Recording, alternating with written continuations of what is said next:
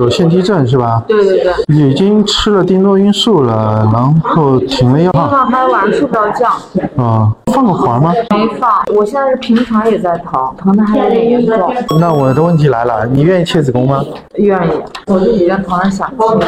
我的意见呢是这样，因为三十一岁的人呐、如果说痛经非常影响生活的话，也愿意切子宫的话，我是愿意建议你就就直接切掉，以后就不再痛了，然后生活质量会更好。没有什么毛病。别的方法有，你不愿意切，那我们考虑一些保守治疗。我们还三十岁多，说的是现在不要了。就怕万一改主意了呢，啊因为你现在这个病灶的地方呢，就是比较典型，就在子宫后壁上，往往就是子宫壁上有这个这种点点出血。你看我的科普吗？我看过，啊、那就不用咱们解释太多了。那如果你要想选择保守性的治疗方案的话，我可能要定位一下这病灶在哪里。就是不切子宫的方案的话，我看看能不能给你把这个病灶，也可以你先放个环儿，放环我也不想放，我就想看看给您。